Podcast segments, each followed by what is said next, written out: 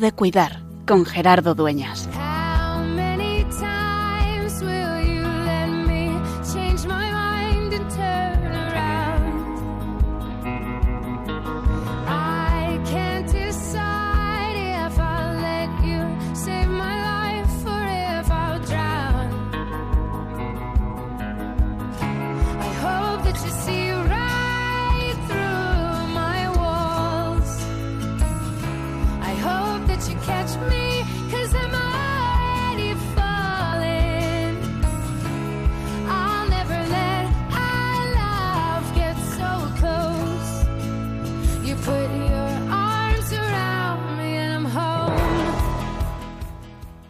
Tiempo de Pascua siempre nos trae el domingo inalvis, el domingo de la Divina Misericordia o el domingo de Tomás. Esa pregunta de cuáles son nuestros miedos y si nos separamos de la comunidad.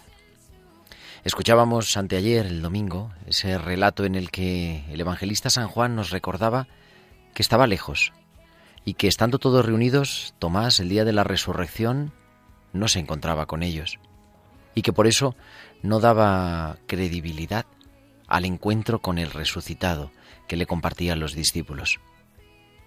Si no meto el dedo en el agujero de sus clavos o no meto la mano en su costado, no lo creo.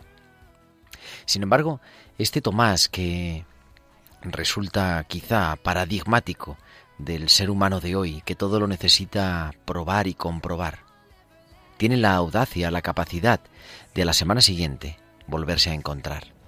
Y nos recuerda que necesitamos la iglesia, que necesitamos la Eucaristía, que necesitamos cada domingo encontrarnos los unos con los otros para poder experimentar que Jesús ha resucitado, que Cristo está vivo y presente en medio de la comunidad.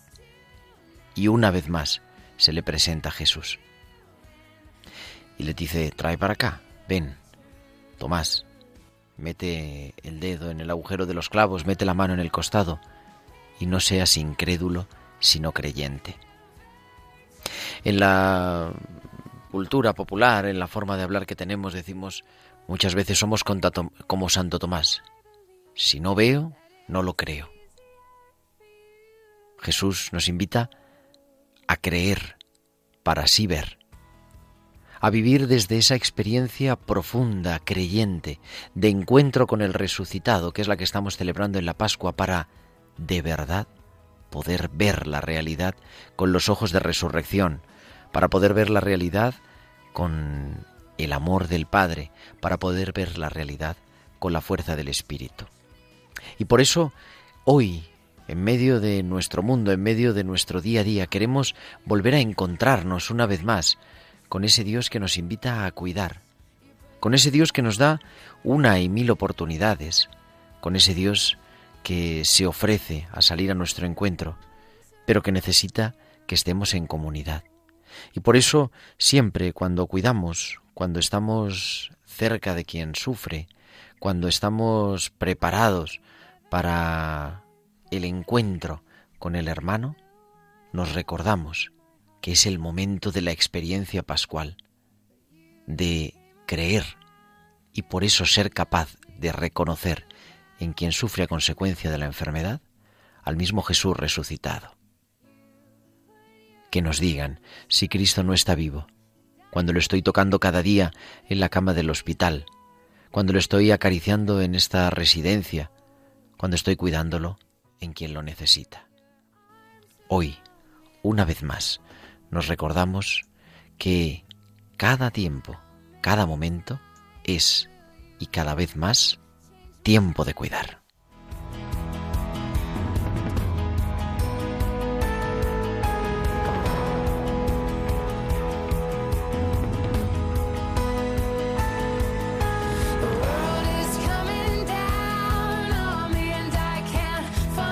Pues muy buenas noches, queridos amigos de Radio María. Soy Gerardo Dueñas y comenzamos un nuevo programa, el número ya 126 de Tiempo de Cuidar. 126 martes acompañándote de 8 a 9, de 7 a 8 de la tarde en Canarias, en el programa de Pastoral de la Salud de Radio María, con un equipo fabuloso que hace que podamos llegar hasta ti. En la producción Tibisay López, en la producción musical hoy está Eva Caro y también Bárbara Omar y todos los que hacen posible que podamos estar emitiendo desde los estudios centrales de Radio María en Madrid. Tiempo de cuidar. Te vamos a acompañar hasta casi las 9 de la noche, las 8 en Canarias. O sea que tenemos que aprovechar estos 55 minutos escasos de radio que tenemos para compartir. ¿Y de qué vamos a hablar en este martes segundo de Pascua, en este martes 13 de abril? Pues como siempre, de cosas interesantísimas que te contamos ya en nuestro sumario.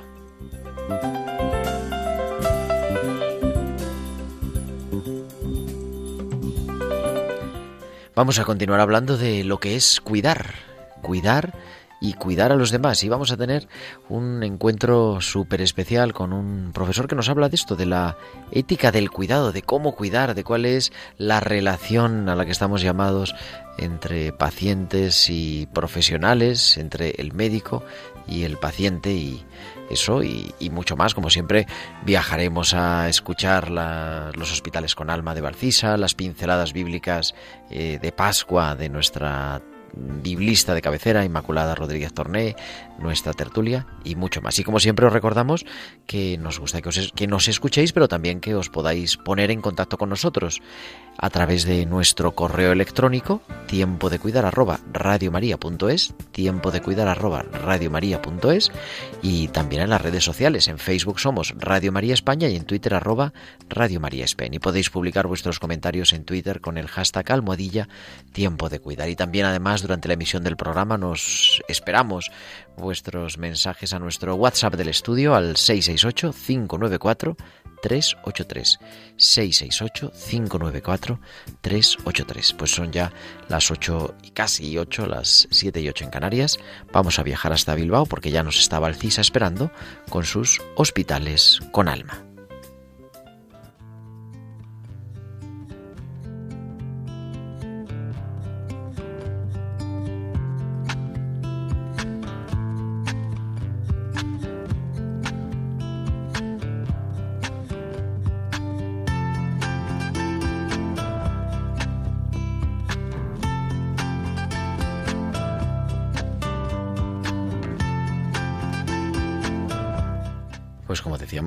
Decíamos, tenemos ya a Valcisa. Valcisa, muy buenas noches. Buenas noches Gerardo y buenas noches también a todos los oyentes. Testimonios de sencillez. No entendía muy bien por qué Elvira quería contarme todos los acontecimientos que ella consideraba los más importantes de su vida. A todo quien interrumpía nuestra conversación, ella le pedía, con dulzura, que esperase a que terminásemos de hablar. No quería perder ni un momento, pues tenía mucho que contarme. Han pasado un par de días y es ahora cuando entiendo, de verdad, lo que ella quería decirme. No buscaba contarme sus hazañas, ni nada sobrenatural. Lo que ella quería era darme su testimonio de fe, su testimonio de vida. Una vida marcada desde bien pequeña por el sufrimiento en la época de la guerra civil. Su dedicación constante a la familia, la entrega de su tiempo a quienes lo necesitaban. Su búsqueda incansable del amor, la gratitud a Dios por todo lo que tiene.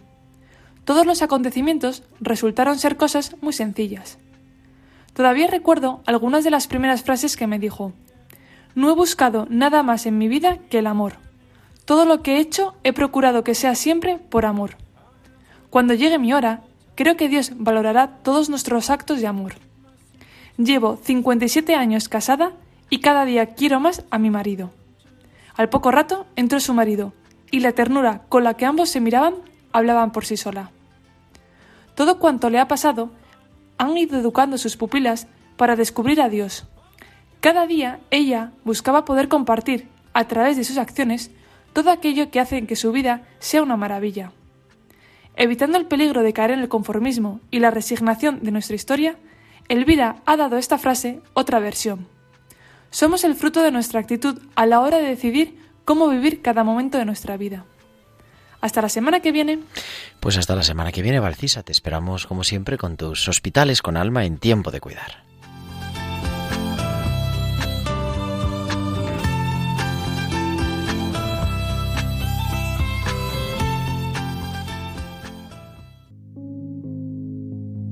Incluso con el viento en contra, yo te diré que sí. Aunque tenga las alas rotas, te diré que sí. No me importa si todo lo arreglas en un instante. Si cuando vuelas no pones pegas al aire, tienes el superpoder de hacer pequeño lo más grande, de hacer eterno cada instante, de dar calor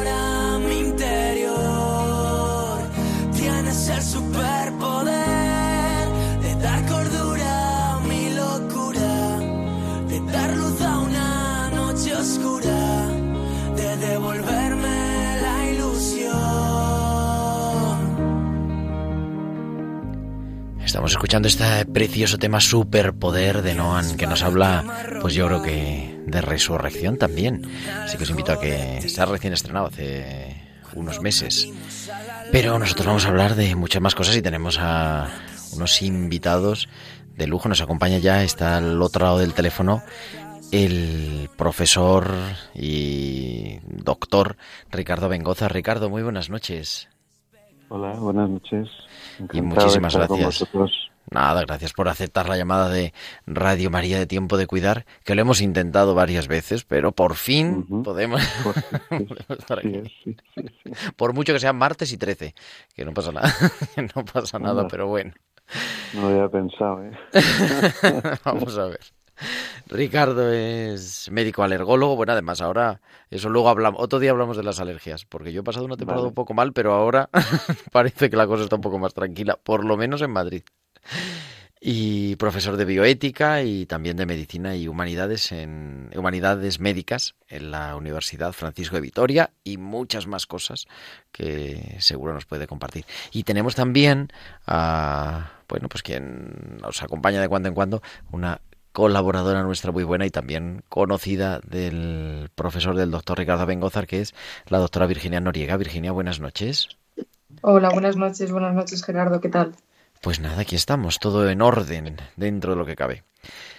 Y bueno, para hablar, y yo hace tiempo compartimos unas horas de, de charla, de exposición, Ricardo, y yo me quedé entusiasmado por lo que nos compartías de ese eso que es la medicina centrada en la persona, de, que a mí me pareció algo profundamente vocacional, profa- vocacional como médico, pero bueno, con todos los relacionados con el mundo sanitario, ¿no?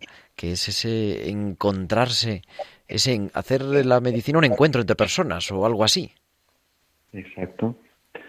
Así lo veo yo y así, así, mm, al verlo así, la verdad es que eh, se transforma el acto médico en un auténtico regalo, un regalo para, para el profesional y espero que también para el paciente.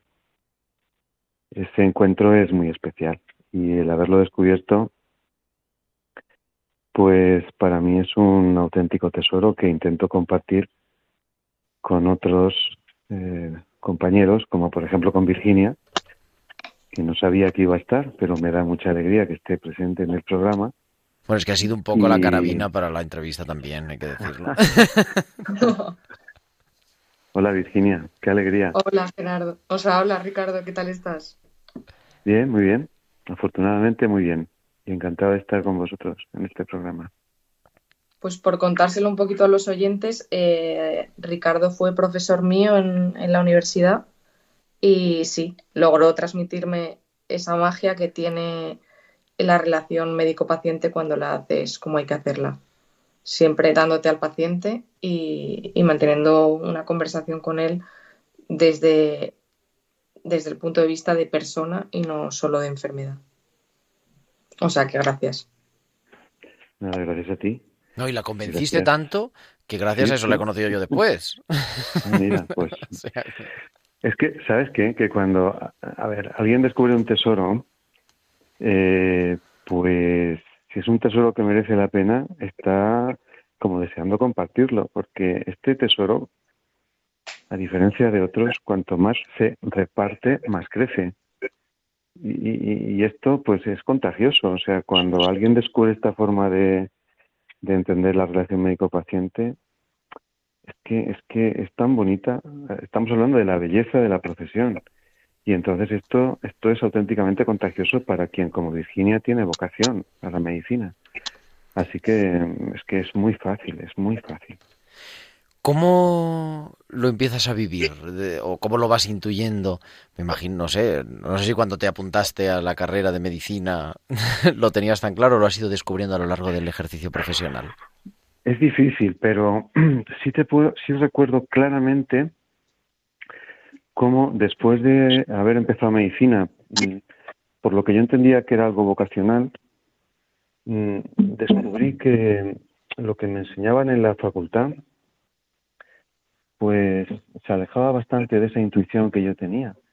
Yo eh, recibí una formación bastante, si quieres decir, biologicista, ¿verdad? En la que solo importaba pues las enfermedades y saber los signos clínicos y saber hacer el diagnóstico diferencial y, saber hacer un juicio clínico y plantear un tratamiento, etcétera, pero jamás me hablaron de lo que hay detrás de la enfermedad, que es una persona enferma.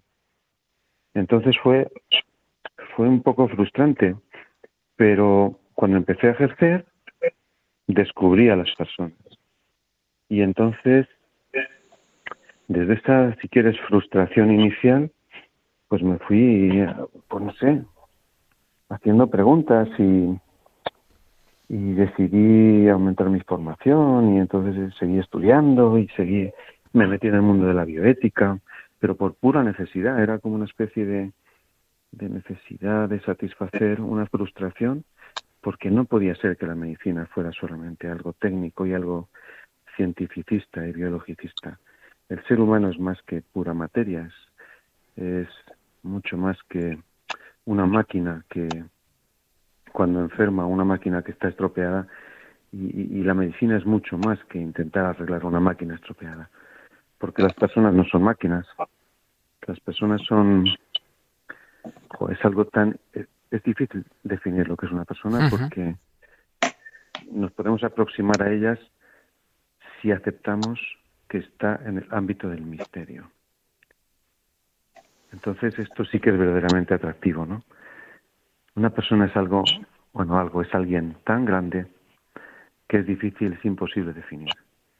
Pero el aproximarse a la persona eh, hace descubrir cosas maravillosas que son vivencias y son experiencias. Es difícil poner con palabras lo que eso significa.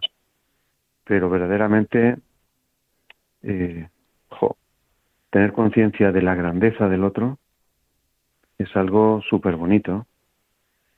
Esa grandeza que, que al médico, cuando está ante el paciente, pues le obliga a, a ser responsable del otro, a cuidar al otro, le hace pues, ser humilde ante la grandeza del otro, vivir con asombro su realidad y desde luego no renunciar al compromiso y a la obligación que ha adquirido por el hecho de ser médico, ¿no? Entonces, claro, son muchos ingredientes que hacen del acto médico algo verdaderamente apasionante y, algo súper bello, ¿no? Y además en ser capaz de entrar en ese misterio cuando, claro, la persona no va al médico normalmente por, por hobby, ¿no? Sino que está sufriendo y está con incertidumbre y con miedo y, Exacto. ¿Y cómo acoger todo eso, no? Pues, a ver, mira, la relación médico-paciente es una relación entre personas, pero es una relación entre personas pues muy peculiar.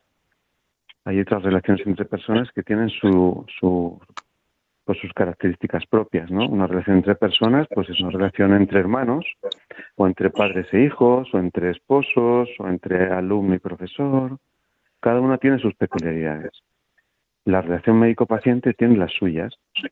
Y efectivamente, como tú bien dices, Gerardo, pues eh, la persona del paciente es aquella que juega un papel, tiene un rol, pues que es, que es el que está enfermo, es el que tiene dudas, es que tiene incertidumbres.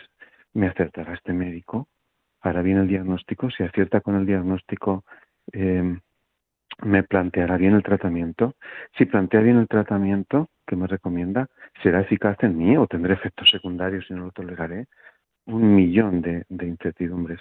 El médico, por otro lado, ejerce un papel que es el que sabe, que es el que se ofrece, que se, o debe ofrecerse, eh, es el que se hace responsable de la salud del otro, es el que intenta solucionar los problemas. Así que es una relación, yo creo que asimétrica. Cada uno ejerce su rol y el papel del médico es, es el que me toca jugar a mí. Y es un papel, pues, es que es apasionante es un papel apasionante que si lo descubres, pues no puedes nada más que estar súper agradecido, agradecido a la situación y agradecido al propio paciente, porque gracias a él tú creces. De manera que la relación médico-paciente, ambos crecen. Si, si el encuentro es verdadero, ambos crecemos. El paciente puede mejorar y el médico también, porque puede mejorar como persona en su realización personal, en su crecimiento personal, en su mm, don, en su ponerse en juego, en su compartirse, en al paciente. Y eso, claro, implica unas connotaciones de la relación médico-paciente que son absolutamente fantásticas y, y, que hablan de la belleza de la profesión como un arte. ¿no? ¿Y esto se puede hacer en una medicina que estamos hipertecnificada. Hemos tenido hasta programas de inteligencia artificial, de, y vamos, y está claro, ¿no? Que es importante también lo que nos pueden aportar, bueno, los, los aparatos, todas las mediciones, todo lo que sea. Yo creo que las nuevas tecnologías sanitarias aplicadas sobre el ser humano son imprescindibles y el médico tiene la obligación eh, moral, o sea, como es un imperativo ético del médico estar a la última en todos los aspectos que tienen que ver con su especialidad o con su... Claro que sí, pero eso no es suficiente el quedarse ahí es hacer una medicina incompleta, amputada, es una medicina coja, porque la otra dimensión, la dimensión metabiológica, la dimensión espiritual, la dimensión relacional, esa dimensión humana de la medicina es necesaria y es fundamental. Sin esa relación humana, eh, la aplicación de técnicas sobre, sobre la persona del paciente es absolutamente pobre. esto es, no tener claro lo que es verdaderamente la medicina y el acto médico.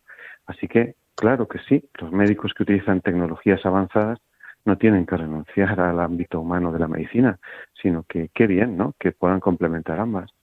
No, no, no son incompatibles, todo lo contrario. A mí hay una cosa que me llamó mucho la atención porque yo les he dicho cuando yo estoy en, bueno, nuestros oyentes lo saben, pero se lo recuerdo. Hace ya años, 10 años precisamente, hace pasado mañana, el 15 de abril, en el Hospital Doctor Rodríguez Lafora, que es un hospital psiquiátrico en Madrid. Y cuando pues ha llegado voluntarios o cambiado algún compañero eh, o una religiosa que se incorporó también a nuestro equipo, ¿no?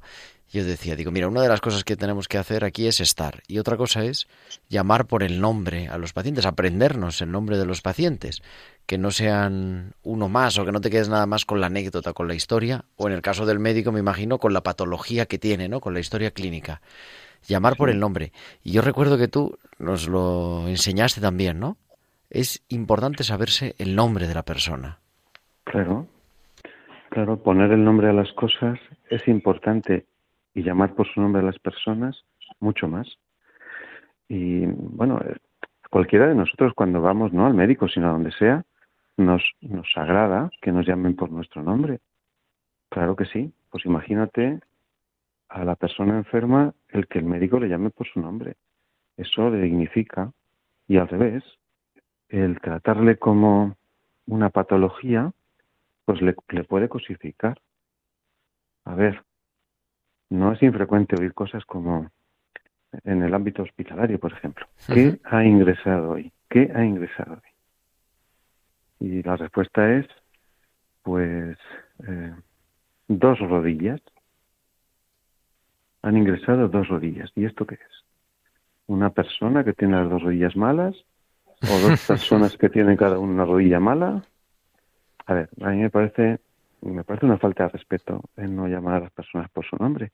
Y no cuesta tanto. Es verdad que la prisa, etcétera, a veces pues nos hace llamar a los pacientes por el número de habitación, el de la 341A.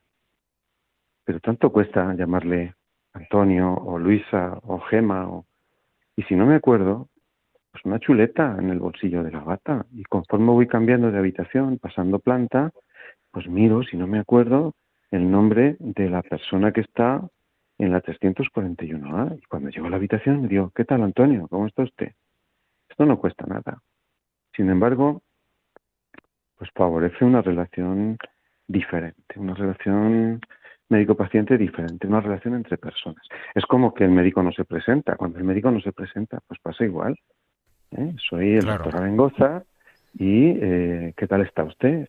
Don Antonio, que vengo, bueno, soy el médico encargado de, de atenderle. Pues claro que sí, no cuesta nada y aporta muchísimo. Y no cuesta tiempo y no cuesta esfuerzo, pero aporta muchísimo en la relación.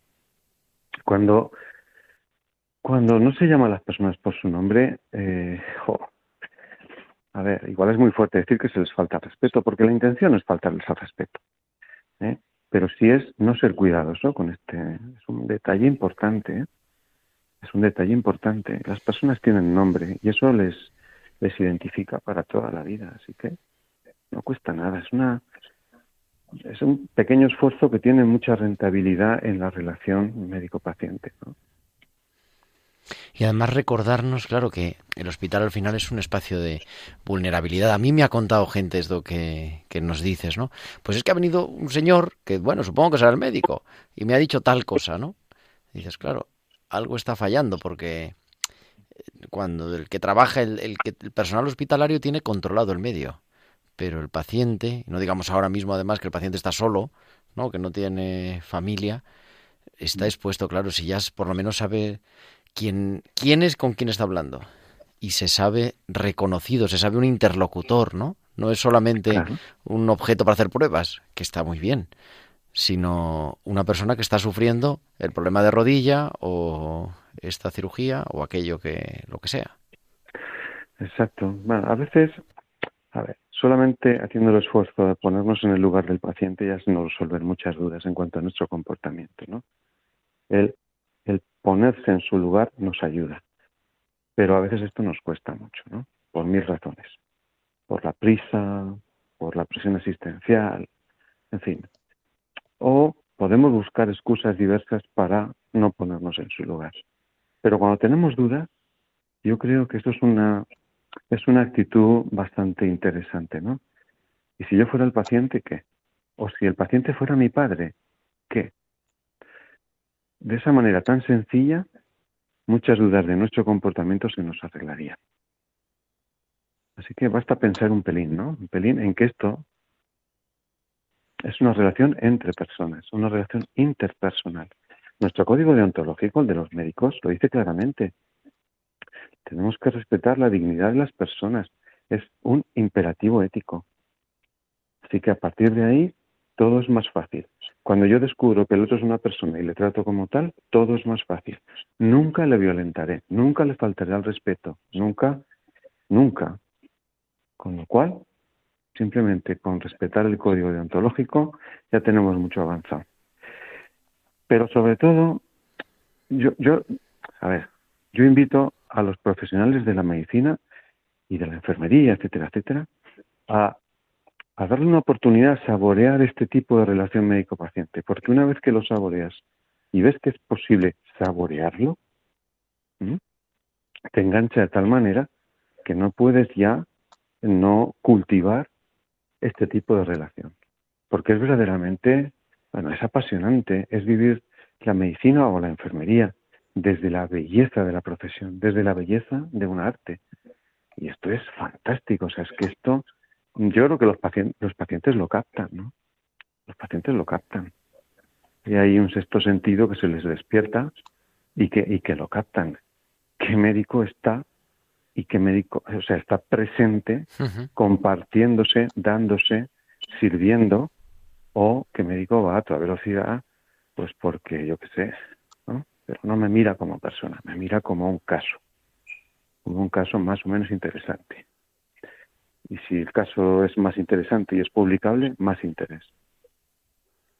En fin, Sí, además yo creo que, lo- como dices Ricardo, que no es solo el nombre, sino que, ese paciente tiene unos sentimientos, tiene un pudor y si, por ejemplo, viene por un dolor de tripa o hay que explorarle eh, alguna zona que es un poco más pudorosa, eh, al paciente hay que respetarle, hay que mirarle con, no solo como una patología. Yo creo que incluso yo que lo, que lo he aprendido desde pequeñita, vamos, por así decirlo, desde que empecé la carrera, hay veces que cuesta, porque estás con tanta presión eh, encima que, que, cuesta. Entonces, yo lo pienso y digo, si a mí me cuesta, que lo he descubierto y lo, he podido aprender, no me quiero imaginar lo difícil que tiene que ser a medida que pasan los años. Sí, sí, eh, llevas toda la razón. Pero, bueno, ¿sabes qué? Que si tú descubres que eso es bonito y bello y lo cultivas, lo incorporas a tu práctica como algo natural. Y no te lleva más tiempo, ¿eh? Mm, Eh, pero, pero lo incorporas como una forma de, tra- de, de hacer pues satisfactoria para ti y para el paciente. Pero claro, esto, a ver, nos obliga a hablar del cultivo de virtudes en la práctica médica. ¿Vale? Y esto es un tema apasionante también, ¿no? Un médico humilde, un médico abnegado, un médico que es fiel a la confianza que deposita el paciente, un médico que se, a ver, pone a disposición del paciente sus talentos, la oportunidad que ha tenido de aprender, la oportunidad que ha tenido de desarrollarse como médico y lo pone en juego para el beneficio de sus pacientes. Esto, esto se ha de ir cultivando poquito a poco. Si se cultiva, pues va generando en el médico, a ver, perdonadme la aristotelada, ¿no? Una segunda naturaleza, ¿verdad? Vas adquiriendo una nueva forma de ser que hace que sea más fácil eh, mañana y pasado y el mes que viene y el año que viene ser así, porque te vas constituyendo de una manera particular. El cultivo de virtudes te va constituyendo de alguna manera. Así que yo invito a la gente a descubrir esas virtudes y a cultivarlas porque no es tan complicado. Es mucho más complicado el no descubrirlas y el ir trabajando pues eh, con una presión brutal sin descubrir la belleza de la profesión, eh, como ir a trabajar como una carga. Esto es terrible. De hecho, las cifras de, de burnout en la profesión son horrorosas.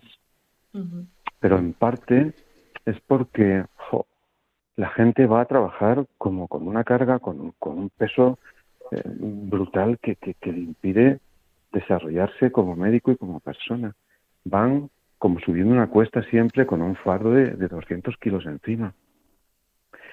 Esto sí que es terrible, ¿no? Y cuanto más años pasan, más terrible. Así que por eso yo creo que es urgente hablar a los médicos jóvenes de la belleza de la profesión y de que es posible, es posible, es posible ir contento a trabajar todos los días, porque cada día es una nueva oportunidad de don, una nueva oportunidad en la que tú te entregas a cada uno de tus pacientes. Eso es, eso es, es tan bonito que esto hay que divulgarlo, esto hay que fomentarlo. Y así, eh, yo qué sé, eh, en vez de, eh, pues eso, ir con cara larga y, mustia trabajar, pues vas con una alegría que no sabes ni explicar porque es un gozo profundo, un gozo interno, que, que yo creo que es contagioso y que se transmite y que los pacientes captan, que los compañeros captan. ¿Y por qué estás tan sereno? ¿Y por qué, por qué no te quejas nunca? ¿Y por qué? Pues porque soy feliz, porque soy feliz. Y eso es posible, os aseguro que es posible. Me quedo sin palabras. Quería preguntarte otra cosa, porque hablábamos antes, preparando un poquito la entrevista fuera de micrófono, que esta aventura que te ha hecho, como nos decías, ¿no? Formarte, estudiar y al final acabar siendo profesor de esto, te ha llevado también en una experiencia bonita este curso de compartir bioética con alumnos que no solo vienen del ámbito sanitario, o sí, biológico, ¿no? Así es, sí, sí. Pues mira, eh, en la Universidad de Juan Carlos, que no es la mía, pero bueno, eh, estamos haciendo una, una experiencia muy, muy bonita. Nos plantearon mm, hacer un curso eh, de antropología y de bioética dirigido a alumnos, que bueno, es un curso voluntario, pero de todas las carreras, o sea, no solamente eh, estudiantes del área biomédica, pues eh, medicina, enfermería, etcétera, sino que eh, es abierto a todo el mundo. Así que hay estudiantes de carreras biosanitarias, pero hay del mundo de la economía, del mundo del derecho, del mundo de la comunicación audiovisual y del periodismo. Así que es, es muy interesante y muy enriquecedor, porque hablamos de temas pues que estos chicos no han tenido la oportunidad de escuchar nunca y entonces como que flipan, como que, pues eso, eh, nos hacen unos comentarios de, lo, de cada uno de los seminarios, de cada una de las clases, que son verdaderamente bonitos pues, y, y, agradecen pues el que alguien les ayude a descubrir cosas nuevas, a pensar, a tener criterio propio, a salir del criterio impuesto pues por la sociedad en la que vivimos, a tener pues esto. Entonces, es verdaderamente bonito, es muy bonito. Yo estoy súper contento. Mañana, que es martes, tenemos el, creo que es el noveno seminario de este año, son diez, y yo estoy deseando que llegue la hora, porque son dos horas, aunque los hacemos en remoto, pero yo salgo siempre como regalado, ¿no? Salgo pues como con un nuevo regalo que me llevo eh, y, es, bueno, apasionante. Apasionante, es muy bonito. Pues qué bonito también, ¿verdad? Dejarse, con, en fin, llevar por esa nueva aventura cada día. Y nada, bueno, para siempre a todos, médico, enfermero, auxiliar que se precie, le preguntamos, ¿ya te han vacunado? Pero no te han podido vacunar, ¿no, Ricardo? No. Pero por otras circunstancias. Sí, exacto. Y es porque hace algunas semanas, bueno, de hecho ha sido uno de los motivos por los que hemos tenido que retrasar esta, esta entrevista, ¿no? Pues estuve con, con, con COVID, ¿no? Entonces no me han vacunado, me, me pillé la enfermedad y ahora, bueno, me han dicho que eh, me pondrán una dosis de recuerdo dentro de unos meses. Así que ahí estoy esperando. Pero estás bien, te hemos recuperado perfectamente. Totalmente, perfectamente. Afortunadamente, pasé unos días ahí un poquillo peor, pero afortunadamente estoy en plena forma y, y dispuesto a lo que sea. sí, sí. Virginia, gracias por presentarnos, porque es que Ricardo, vamos, es que se queda uno, le estaríamos escuchando horas y horas, otro día le llamamos otra vez. Totalmente, totalmente. Para mí siempre, siempre se lo digo, que ha sido mi maestro y mi profesor estrella durante la universidad y es un placer poder seguir teniendo contacto con él. Ahora mismo estoy sonrojado. Lo bueno que en la radio no se ve. Querido Ricardo Bengozar, médico, profesor de bioética y de humanidades médicas de la Universidad Francisco de Vitoria, muchísimas gracias por compartir y, mucho ánimo y gracias por enamorar también a nuestros oyentes, yo creo, con esta aventura de ser médico de verdad. Gracias a vosotros. El regalado soy yo y el afortunado soy yo y el agradecido soy yo. Pues muchísimas gracias. Buenas noches. Virginia, ¿te quedas un ratito más con nosotros? Me quedo un ratito. Bueno, pues nosotros vamos corriendo porque tenemos ya a nuestra biblista de cabecera, que es la doctora Inmaculada Rodríguez Tornay, sus pinceladas bíblicas.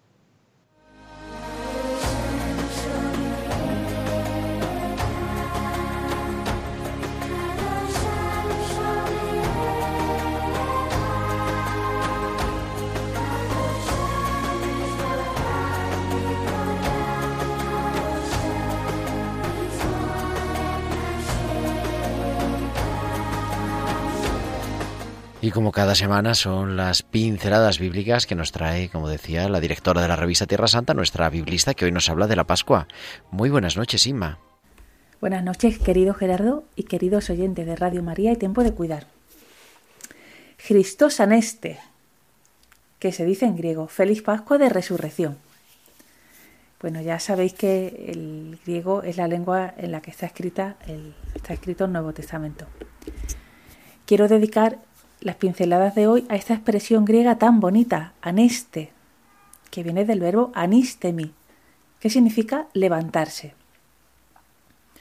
En el Antiguo Testamento, en su traducción griega, la de los 70, se utiliza con mucha frecuencia este verbo para decir que alguien se levanta por la mañana. Esto es lo más común.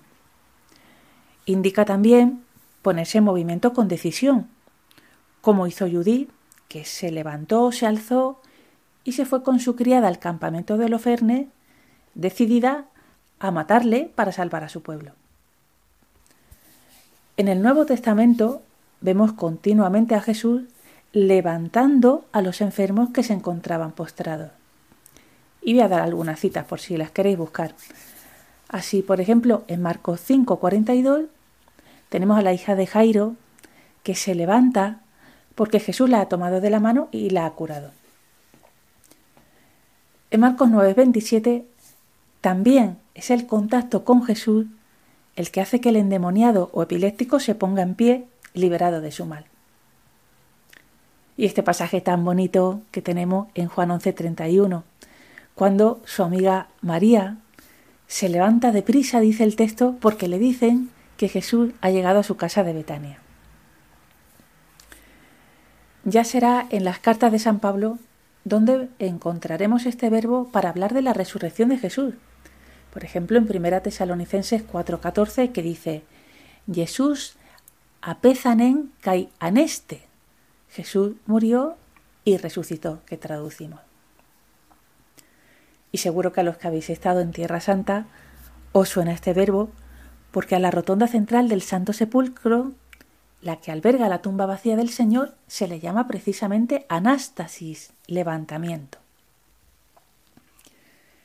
Quiero recordar algo de lo que ya hablé hace una semana, que María, al pie de la cruz, estaba de pie, erguida, firme, estaba geistekeisan, como dice el Nuevo Testamento, justamente en el Evangelio de Juan.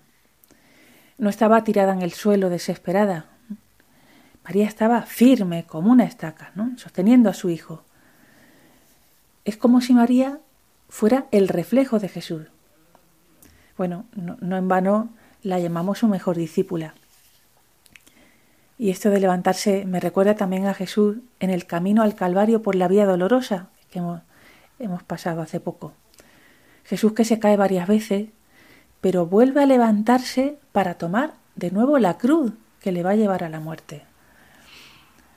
Una cruz que tanto para él como para nosotros pues significa lo mismo, es decir, persecución, calumnias, maledicencias, insultos, provocaciones, soledad de sus amigos, dolores físicos y psíquicos y por último, la muerte. Pero ante cada caída, Jesús, que las tuvo como nosotros, volvía a alzarse, volvía a levantarse. En nuestras cruces, para levantarnos, Quizá nosotros no podamos más que agarrarnos a Jesús, que fue por delante. Ojalá en esos momentos tengamos en mente como modelo a Jesús levantándose y a María de pie, firme por amor. Levantémonos como actitud si es que no podemos levantar el cuerpo porque estamos en, la cama o en una silla de ruedas. Levantémonos con ese ánimo cada mañana. Hagamos como Judith, valientes, decidido a encarar y agradecer el nuevo día. Como María de Betania, que se ponía de pie para recibir a Jesús. Recordemos a tantos enfermos a los que Jesús curó con solo tocarlos, con la cercanía de su presencia. Así que busquemos a Jesús, busquemos estar con Él, peguémonos a Él y a María para que su contacto frecuente nos lleve a levantarnos de nuestras enfermedades que cada uno sabemos qué es lo que nos mantiene postrados y pegados al suelo. Esta es la primera parte de la anástasis que quería compartir con vosotros. Y a la semana que viene seguiré con la anástasis o resurrección de Jesús. Así que ahí lo dejo y hasta la semana que viene, amigos. Pues hasta la semana que viene, Inmaculada Rodríguez Torney y sus pinceladas bíblicas en tiempo de cuidar.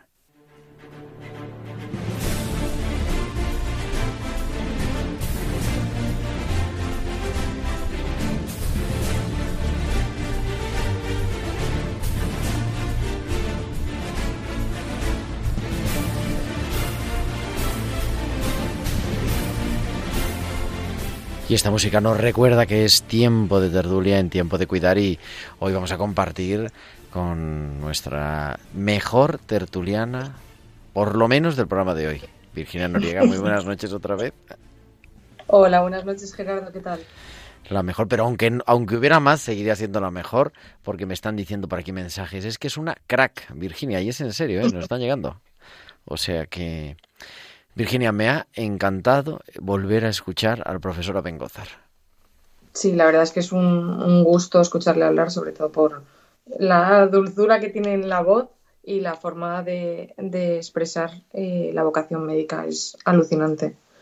Eh, sí que es verdad que, que es un regalo el poder eh, tener la capacidad de relacionarte con los pacientes así porque yo creo que es algo que se aprende y que todos los médicos podemos acceder a ello y que es cuestión de, como él decía, de cultivarlo poco a poco y, que además engancha, que a medida que lo vas aplicando y lo vas eh, haciendo con los pacientes, cada vez quieres darte más a ellos. Mm, un poco, tú, claro, te lo encuentras en realidad, ¿no? En la carrera. ¿Y, cómo suena esto? Esto es un discurso, yo creo que revolucionario. Yo creo que, o sea, que esto es algo que todo el mundo, o sea, si tú en el fondo te planteas la relación que tiene que tener un médico con un paciente, todo el mundo eh, intuye que tiene que ser así. El problema es que cuando te metes en la profesión médica. Pero que no te lo planteas. No, y, que, y que los médicos, pues somos unos locos enamorados de, de la medicina, nunca mejor dicho, de los órganos, de las enfermedades. Entonces, es muy fácil eh, cegarte. estás muchos años delante de libros, muchos años delante de, enfermedades, de fármacos, de alteraciones. Entonces eh, entras como en una rutina, en una especie de bucle que si no recuerdas el por qué entraste en esa carrera, si no recuerdas el por qué eh, quieres ser médico, es, muy fácil dejarse llevar por la enfermedad, nunca mejor dicho.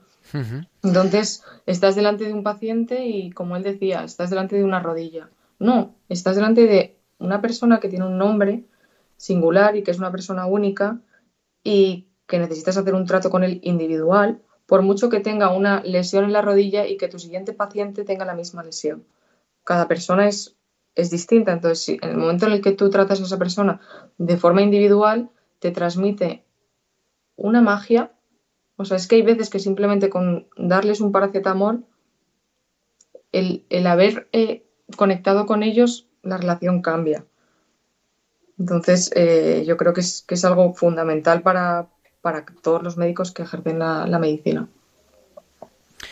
¿Por qué médico? ¿Por qué fuiste médico? ¿Has querido estudiar medicina? ¿Por qué, quieres ser, ¿Por qué has querido ser médico? A ver, esto es una pregunta que me hace mucha gente y la verdad todos por la radio, ¿eh?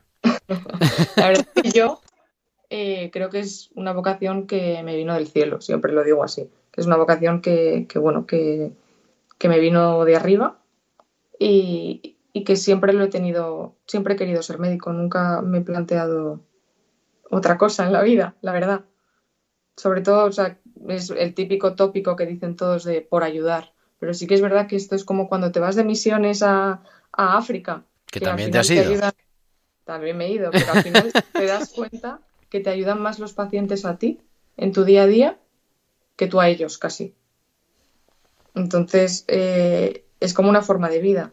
Ya no tanto el curar, porque curar curamos poco, sino el cuidar, acompañar y que una persona vulnerable pues se abra a ti y es que te está mm, mostrando su interior, se está desnudando ante ti. Entonces, el poder tener eso cada día, por la mañana cuando te levantas, saber que vas a estar delante de personas que, que van a confiar en ti, que van a abrirse a ti, que esperan un apoyo, un cuidado, es, brutal. O sea, mm, es como el trabajo perfecto. ¿Y hay pacientes que se graban? ¿Cómo, cómo, cómo? O sea, si hay pacientes que se te graban en el corazón, me refiero, que no tanto por la patología, que también me imagino, ¿no? Algún caso complicado que no sabe uno bien por dónde tirar o lo que sea, sino eso que nos decía Ricardo Bengozar, eh, que la relación tú también te tienes que exponer, también te tienes que dar, eso es lo que me refería, que si se te graban a ti en el corazón. Sí, sí, sí, o sea, hay nombres de pacientes, nunca mejor dicho, que te llevas a casa siempre. Y que, o sea, yo, si te soy sincero, la verdad es que los que me suelo llevar a casa no suelen ser patologías, hombre, como todo médico, hay patologías que impresionan y que, y que bueno, pues que, que nunca has visto y que llaman mucho la atención y no se te olvidan. Pero es que hay pacientes que simplemente por el trato que has tenido con ellos, mmm, como que te ayudan a seguir, a dar ese pasito. O sea, hay veces que acabas, por ejemplo, una guardia y, y no es he descubierto o he diagnosticado esta patología eh, rarísima, sino es, jo, he tratado a este paciente que se me ha puesto a llorar en la consulta, que venía por un dolor de tobillo de tres años de evolución, que le he explorado, no tenía nada, que le he pedido una radiografía, no tenía nada, y simplemente le he preguntado qué le pasa, mm, le has dicho, Juan, ¿qué te pasa? Y el paciente se ha derrumbado a llorar. Entonces, eh, cuando tú te abres un poco al paciente y le das la mano, muchas veces, pues él se abre y te muestra toda su vulnerabilidad. Entonces, eh, ese sí que te lo llevas a casa. Ese paciente te lo llevas a casa siempre. Y es el que en el fondo te hace seguir eh, cada día, porque sí que es verdad que es una profesión que es muy bonita, pero bueno, que también tiene su, su parte de dureza. ¿Y la parte de espiritual? ¿Tú que eres tan espiritual? ¿Cómo se Hmm. vive, cómo se vive la fe en medio de la profesión? Sabiendo eso, bueno, que es verdad que la vocación es llamada del cielo, pero que eso tampoco todos los días, en todo momento, lo tenemos presente, ¿no? Sí, o sea, yo sí que, eh, bueno, tengo la suerte de que mm, Dios me regaló el don de la fe y entonces yo, pues, hablando claro, en, cada paciente para mí mm, está presente Dios. O sea, es un poco eh, como la energía, la, la, las pilas que me recargan cada día. Entonces, eh, si tú tienes a un paciente delante, sabes que está Dios. Es que hay veces que no tienes ni pajolera idea de lo, de lo, que le está pasando al paciente, pero bueno, yo tengo la suerte de poder rezar, confiar en, Dios y decirle, Dios, en ti confío y sé que me vas a dar las herramientas para, ya no solo para diagnosticarle, que igual no, sino para acompañarle, cuidarle y igual aportarle las, las palabras que igual él necesita. Entonces, eh, pues bueno, tener la suerte de tener el don de la fe, a mí la verdad es que me ayuda, me ayuda mucho en la profesión médica. Y vamos a hacer, porque, en fin, esto es un anuncio en primicia casi, pero queremos poner en marcha eso. Una adoración que siempre le digo yo a Virginia. ¿cómo lo vamos a hacer? Digo, pues vamos a decirlo en Radio María para que los pacientes lo recen y nos salga bien. También con profesionales sanitarios para que todos los que se vayan trayendo los podamos poner también específicamente, explícitamente ante el Señor y ponerlos en sus manos, que al fin y al cabo Él es el que nos gobierna. Así es. ¿Te has vacunado? Me he vacunado, me vacuné hace mucho tiempo ya. Hace tanto tiempo estoy... que casi te tienes que volver a vacunar otra vez. casi, casi. Eso estoy yo pensando ahora últimamente, me ha dado por eso. Digo, ay, si ya quedan diez, ¿cómo es? Nueve meses para vacunarse otra vez. Pero bueno, y hay que vacunarse, ¿no? Por mucho que digan lo que digan de una y de otra. Hay que vacunarse, sí, hay que proteger, y hay que vacunarse y, y no hay que dejar de protegerse. Eh, por mucho que nos vacunemos, hay que seguir teniendo eh, cuidado, seguir eh, protegiéndose, llevando la mascarilla, lavándose las manos. Una cosa no quita la otra, las dos cosas son importantes. Pues con ello nos quedamos. Querida Virginia, que mañana tienes guardia, que nada más es trabajar, guardia y luego la posguardia y todas las cosas, así que te dejamos descansar, pero muchísimas gracias por acompañarnos esta noche en Tiempo de Cuidar, como siempre. Gracias a ti, Gerardo. Y, y un saludo a todos. tu casa. Virginia Noriega en Tiempo de Cuidar, en la tertulia de Tiempo de Cuidar.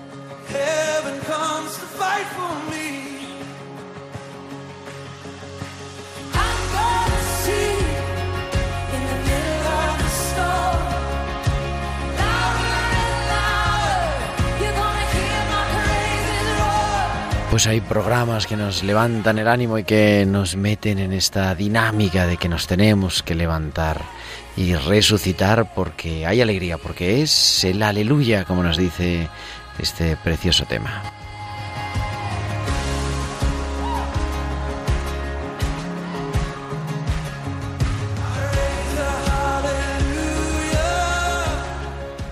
Y es que hay personas que siguen soñando, hay personas que siguen descubriendo su vocación, hay personas que siguen diciendo que lo que merece la pena es donarse, que lo que merece la pena es cuidar, que lo que merece la pena es entregarse en la relación con todos y también con sus pacientes.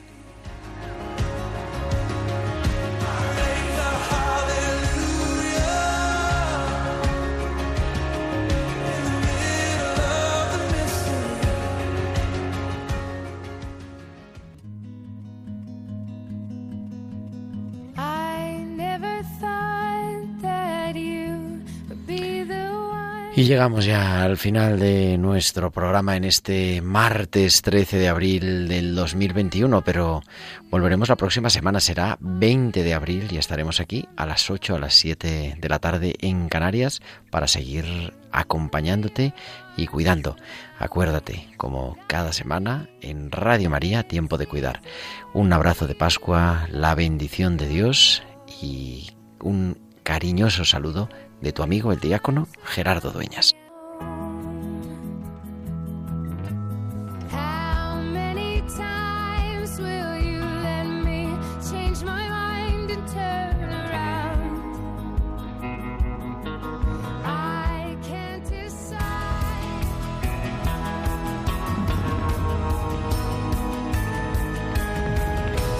Tiempo de cuidar con Gerardo Dueñas.